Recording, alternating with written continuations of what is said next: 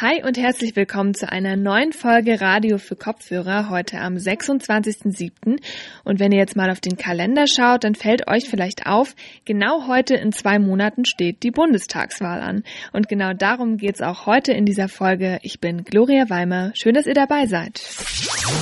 Mephisto 976, Radio für Kopfhörer. Nur noch zwei Monate und dann wird in Deutschland gewählt. Das heißt natürlich für die Parteien, jetzt geht so langsam der Wahlkampf in die heiße Phase. Und für WählerInnen wird der Wahlkampf jetzt so langsam sichtbar. Auf Wahlplakaten in der Stadt zum Beispiel, auf Infoständen und natürlich auch im Netz. Wir haben die LeipzigerInnen mal gefragt, wie präsent der Wahlkampf gerade schon bei ihnen ist und vor allem, ob sie wählen gehen wollen. Ja. Natürlich. Ja. Ja. Nein. Ähm, ja. Ja, natürlich. Ja. Auf jeden Fall. 100 Prozent. Und woher beziehen Sie Ihre Informationen zu der Wahl? Also oft aus der Zeitung FAZ oder die Welt, genau. Ja, durch Social Media, meine Freunde, wenn was passiert, Nachrichten. Ja, und so in den letzten zwei Minuten vor der Wahl dann noch so ein Wahlprogramm, ne? Ja. Damit es dann nicht ganz so äh, Bauch, aus dem Bauchgefühl kommt, ja. In erster Linie über NTV. Gar nirgendwoher eigentlich. Nee, kriegt sowas beiläufig so mit. Zeitung, Fernsehen, Radio. Podcast, genau, Podcast. und da kommt das immer oder ähm, den Valomat würde ich auf jeden Fall vorher auch nochmal machen. Ja. Aus dem Valomat. Tagesschau, viel ähm, Spiegel und dann halt auch noch so Privatpersonen, also über Twitter oder so oder Personen des öffentlichen Lebens halt. Das sagen also die LeipzigerInnen über die Bundestagswahl am 26.09. Viele, insbesondere Jüngere, informieren sich also über soziale Medien über die Wahl, aber auch klassische Formen, wie zum Beispiel Fernsehen oder Zeitungen, werden auch nach wie vor noch genutzt. Ja, auf der anderen Seite stehen da jetzt natürlich die Parteien, die sich jetzt die Frage stellen müssen, wie stellen wir uns denn da auf und vor allem, wie erreichen wir unsere WählerInnen? Genau das haben wir mal gefragt auf dem sogenannten Markt der Parteien in Torgau letzten Freitag. Das war eine der ersten Veranstaltungen in Sachsen, wo sich BürgerInnen über die Parteien informieren konnten. Einige VertreterInnen der Parteien haben uns verraten, was sie nutzen, um an WählerInnen zu kommen. Wichtig, wir haben nur Auszüge ausgewählt. Die folgenden Antworten decken also nicht die vollständige politische Bandbreite ab. Martin Richter, FDP. Sehr, sehr viel mit digital, mit kleinen Videos und so weiter. Gucken wir mal, wie es ankommt. Ja. Auch da liegt es ja an den Kandidaten selber. Und ich glaube, wenn man dann tatsächlich einen Zugang gefunden hat, dann ist das Medium an sich erstmal egal, äh, weil dann spricht sich das trotzdem rum. Marie Müser, Die Grünen. Gerade viele junge Leute sind über Twitter und Instagram zu erreichen. Allerdings ähm, dürfen wir nicht die klassischen Formen des Wahlkampfes vergessen. Also natürlich werden wir an Ständen stehen, natürlich werden auch ganz klassisch die Plakate gehangen und die Flyer verteilt. Philipp Rubach, Die Linke. Wir wollen natürlich das auch ein bisschen dynamischer, jünger gestalten und deshalb muss man vielleicht auch mal wieder ein bisschen mehr auf die Leute zu gehen. Und das äh, heißt quasi in die Kleingärten gehen, äh, an, vor die Werkstore und natürlich auch genau an die Haustüren. Und deswegen werden wir einen großen Haustürwahlkampf führen. Christiane Schenderlein, CDU. Ich bin äh, unterwegs mit Insta Instagram und Facebook und äh, werde auch jetzt dann im Sommer zunehmend Facebook Live und Instagram Live auch nutzen als, als Möglichkeit. Das hat es vorher, denke ich, so noch nicht gegeben. Aber ich stelle immer wieder fest, für uns als CDU ist es wichtig, direkt mit den Menschen zu sprechen. Und das will ich finde ich auch ganz wesentlich. Also ich möchte gerne viel mit vielen äh, Bürgerinnen und Bürgern ins Gespräch kommen. Man kann also zusammenfassend sagen, die Parteien setzen mehrheitlich auf digitale Medien in ihrem Wahlkampf. Welche Rolle die ganz allgemein im Wahlkampf einnehmen, darüber spreche ich jetzt mit Professor Patrick Donges. Er ist Dozent für Kommunikations- und Medienwissenschaft an der Uni Leipzig mit dem Forschungsschwerpunkt politische Kommunikation. Hallo. Hallo. Welche, sage ich mal, Quellen nutzen denn gerade so die Parteien, um überhaupt an die Leute ranzukommen? Ja, wir haben zwei große Medien für die politische Kommunikation. Das ist einmal das Fernsehen, das lineare Fernsehen. Das war jahrzehntelang die wichtigste Quelle für politische Informationen und ist es auch in Wahlkampfzeiten heute noch. Also viele Menschen orientieren sich über die Talkshows, über die Nachrichten des öffentlich-rechtlichen Rundfunks. Das ist immer noch die wichtigste Informationsquelle. Zugleich sehen wir, dass das Internet zunehmend an Bedeutung gewinnt, vor allen Dingen bei Jüngeren.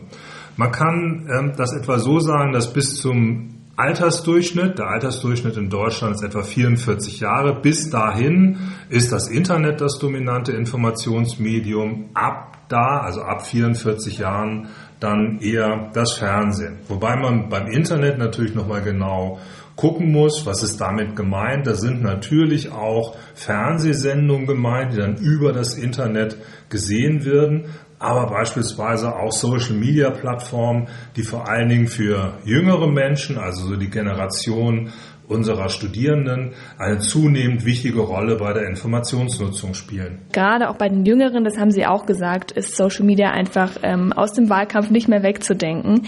Und bei der Bundestagswahl jetzt, es gibt auch Direktkandidierende hier in Leipzig direkt, die auch Social Media nutzen. Also ich nenne mal ein Beispiel, Jens Lehmann von der CDU, jetzt direkt hier aus dem Wahlkreis Leipziger Norden.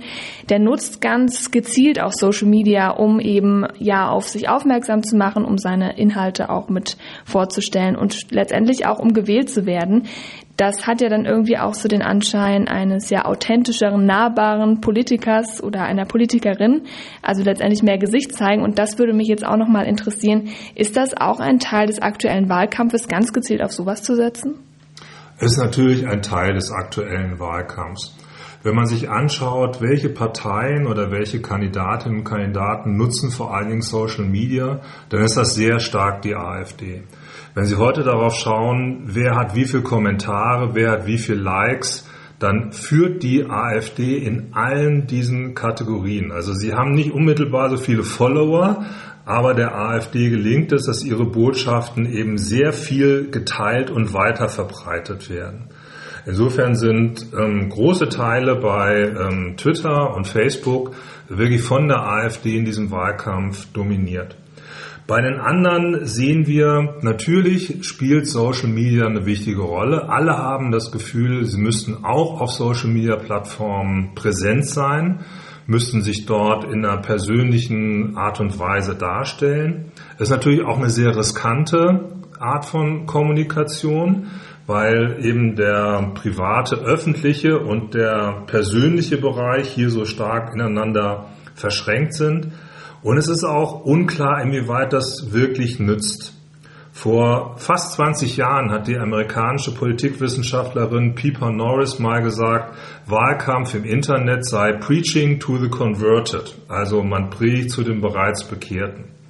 Das heißt, wenn Sie auf Twitter oder Instagram sind, dann schauen Sie ja nicht mal nach anderen Parteien. Sie schauen ja nicht, was machen denn eigentlich die anderen, sondern sie sind natürlich sehr stark äh, mit Menschen verbunden, die eine politische Meinung mit ihnen teilen. Ich will nicht unbedingt von Blasen sprechen, aber da zeigen sich doch, zeigt sich eine gewisse Gruppenbildung.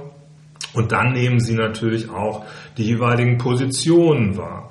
Das heißt, über die Parteien hinweg findet da natürlich gar nicht so viel Kommunikation statt. Insofern ist, sind, ist der Auftritt auf Social Media Plattformen aus meiner Sicht heute etwas, was man tun muss, aber nichts, was den Wahlkampf letztendlich entscheiden könnte.